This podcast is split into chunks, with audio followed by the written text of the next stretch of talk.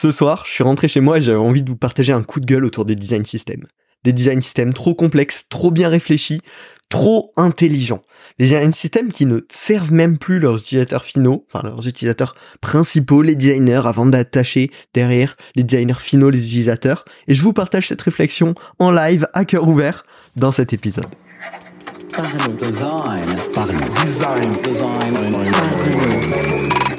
Rejoignez le Slack TCT, partenaire de la saison 7 de Parlons Design. C'est la référence des product designers en France, une communauté bienveillante entre passionnés. Salut, c'est Romain Brachna, bienvenue dans un épisode de, Parlons Design. Aujourd'hui on est sur un concept un peu freestyle parce que contrairement aux, 300 derniers épisodes à peu près, euh, là j'ai pas préparé de plan. J'ai juste un sujet euh, auquel j'ai réfléchi durant la journée euh, et, je viens de rentrer chez moi, je sais j'avais un peu la flemme de faire les trucs que j'avais à faire. Je me suis dit, tiens, je vais essayer de tourner un podcast euh, en mode freestyle. Euh, et donc le sujet du jour, vous l'aurez vu dans le titre, c'est créer des composants cons. Euh, je parle bien sûr aujourd'hui de, design system et de la manière dont on va euh, engineerer un petit peu, en tout cas concevoir nos composants dans le design system dans Figma. Hein. Je parle pas de tech, je parle pas de développement, je parle vraiment de la structure des composants dans Figma. durant les dernières années, on a vu bien évidemment les design systems en général explosé, plein de sujets autour des design systems explosés et euh, des techniques plus ou moins smart pour créer euh, voilà des composants hyper simples à gérer, hyper simples à manager, mais qui des fois ont fini par créer des usines à gaz infernales. Je pense notamment à tout ce qui se fait autour des euh, composants où on va avoir un composant euh, point base button par exemple et dessus un composant button qui lui va être public qui va réutiliser ce composant point base partout avec plusieurs variantes etc pour que derrière en tant qu'utilisateur, en tant que consommateur du design system, on puisse changer facilement euh, bah, d'un état primary à secondary à tertiary mais que aussi côté du design system manager, ou en tout cas du design qui travaille sur le design system, que lui, il puisse plus facilement, s'il doit modifier le bouton partout, en modifiant par exemple le radius, il est que à le modifier sur la base pour que ça le modifie sur tous les composants. Et en fait, bah, dans un premier temps, moi j'ai aussi été séduit, je pense, par ça. Je me suis dit, ah, c'est smart, on va créer en fait un design system à l'intérieur du design system pour que le design system manager ou le product designer sur le design system et lui-même son design système interne, waouh, en fait, c'est magique, on imbrique les choses, c'est génial. Et en fait, aujourd'hui, je suis à peu près persuadé que c'est une, mauvaise idée, voire une idée de merde. Euh, pour, pour une raison simple, c'est qu'en fait, on est venu complexifier les composants qui vont être utilisés derrière par les designers. Parce que ça veut dire que si toi, en tant que consommateur du design system, tu as besoin de comprendre comment il marche parce que tu un problème de resize ou parce que tu veux ajuster un petit truc euh, ou voilà, il y a toujours des petits bugs dans un gros design system avec des tonnes d'usages possibles, il y a tout le temps un truc où tu as besoin un petit peu de l'ajuster. Et eh ben tu vas galérer à le comprendre. Potentiellement, tu vas être bloqué dans ta modification, potentiellement tu vas perdre du temps parce que à cause de ce truc trop bien pensé, ben en fait un mini ajustement devient hyper compliqué ou un resizing devient foireux. Euh, ou, un changement d'état va venir te casser certaines propriétés.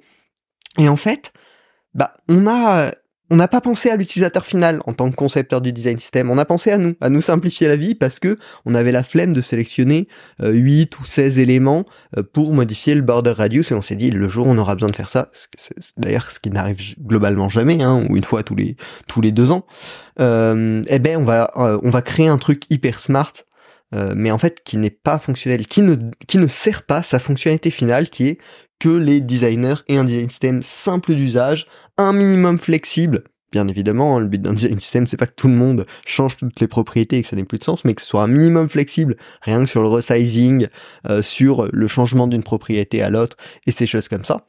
Et en plus, même en tant que design system manager, on vient se créer euh, des problématiques, parce que le jour où on doit le faire évoluer euh, de manière un peu plus importante que changer un border radius, mais en fait on a une énorme complexité à gérer parce que tous nos composants sont reliés à ce composant point base euh, et qu'en fait il est il est compliqué à lire et compliqué à faire évoluer dès qu'on a des choses qui sortent un peu du cadre. Et faut pas croire il y aura tout le temps des besoins qui sortiront toujours un petit peu du cadre.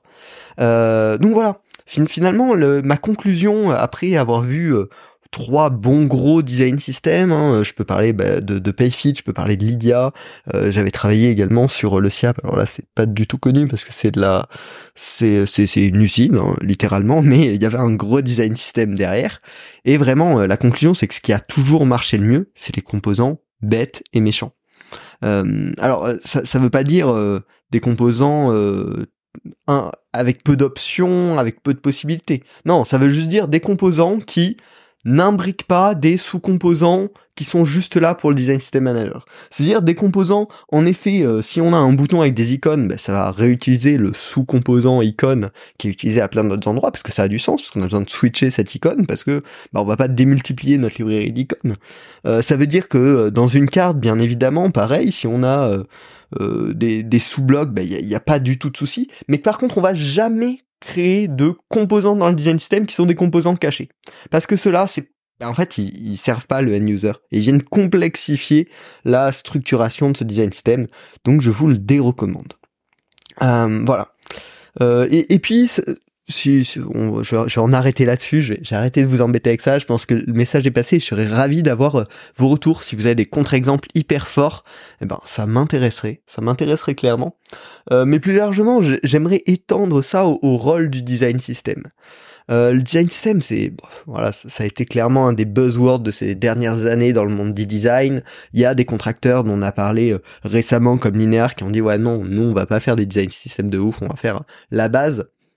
Et, donc ça me refait penser à ça. Pourquoi on fait un design system? Euh, Notamment, il y a plusieurs façons de le manager. On a eu une façon euh, très euh, verticale où il y a une équipe design system qui a le contrôle et euh, d'autres équipes qui viennent le consommer et qui n'ont pas forcément le droit de faire des propositions dessus. On a un modèle euh, un peu entre les deux où il y a une équipe design system mais qui va prendre les euh, contributions de tous les designers de toutes les équipes. Et puis il y a le modèle full décentralisé où finalement il n'y a pas de responsable du design system. Chacun en est responsable de venir implémenter, de venir rajouter ces éléments et de la faire vivre au fur et à mesure. Euh, et clairement, euh, je, je pense qu'on a tout intérêt, peu importe la taille de la structure, à tendre vers un système plus collaboratif. Parce que dès qu'on arrive dans un système siloté, avec une équipe design system qui en a 100% l'ownership, bah on va arriver sur du retard, on va arriver sur du décalage avec la réalité du terrain, et surtout souvent on va arriver dans cet aspect de on veut le design system parfait. Donc le design system parfait, c'est celui qui est utilisé à 100%, c'est celui qui n'a pas de composants en doublon, euh, c'est celui que tout le monde comprend, qui a des guidelines hyper clairs, hyper serrés. Et finalement, même, même si on voit des Spotify, des choses comme ça, qui à un moment sont arrivés sur ce système-là, ça, ça marche jamais. Euh, parce que la réalité d'une application web ou d'une application mobile ou même d'une application euh, dans, dans, utilisée dans des usines, c'est qu'il y a énormément de cas qu'on peut pas anticiper et qui sont pas génériques et qui ont besoin de euh, leurs composants particuliers. Et, et ça veut pas dire qu'il n'y a pas de consistance, ça veut dire que non, c'est juste un contexte, un usage très spécifique qui, qui ne fonctionne pas avec un composant par défaut et, et ça doit être tout à fait ok. Et, et donc plus on va avoir une team dédiée, plus elle va avoir cette tendance à avoir ce besoin de perfectionnisme parce que c'est aussi les métriques de succès de l'équipe, c'est aussi euh, bah, comme ça qu'on va pouvoir dire faire des confs en disant waouh design system il, il, est fou, on a créé tout ça ou, ou même l'utiliser comme argument derrière. Et, et c'est rarement, je pense, une bonne chose en, en finalité pour euh, pour l'équipe. Donc voilà, c'était mon euh, petit euh, coup de gueule design system euh, trop complexe, trop avancé, trop technique. je serais ravi de savoir ce que vous en pensez et qu'on en débatte ensemble. Euh, donc euh, bah, je suis dispo principalement sur LinkedIn pour, euh, pour tous ces sujets-là. Et c'est toujours un plaisir de pouvoir discuter avec vous. Si c'était ce type d'épisode-là, un petit peu fait à l'arrache, sans plan, en mode là je vous partage une réflexion sur, le vif, bah, dites-le moi. ça pourrait être l'occasion d'en refaire sur, sur d'autres sujets comme ça. Et puis on se retrouve la semaine prochaine pour un nouvel épisode de Parlons Design. Salut Design. Design. Design. Design. Design.